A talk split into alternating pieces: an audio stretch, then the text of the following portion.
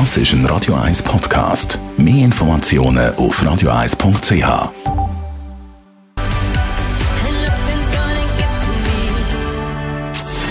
Gesundheit und Wissenschaft auf Radio 1. Unterstützt vom Kopfwehzentrum Irlande Zürich. www.kopfwww.ch Heute mit einer Studie über die Internetnutzung von Kindern. Die gute Zahl ist in den letzten zwei Jahren stabil geblieben.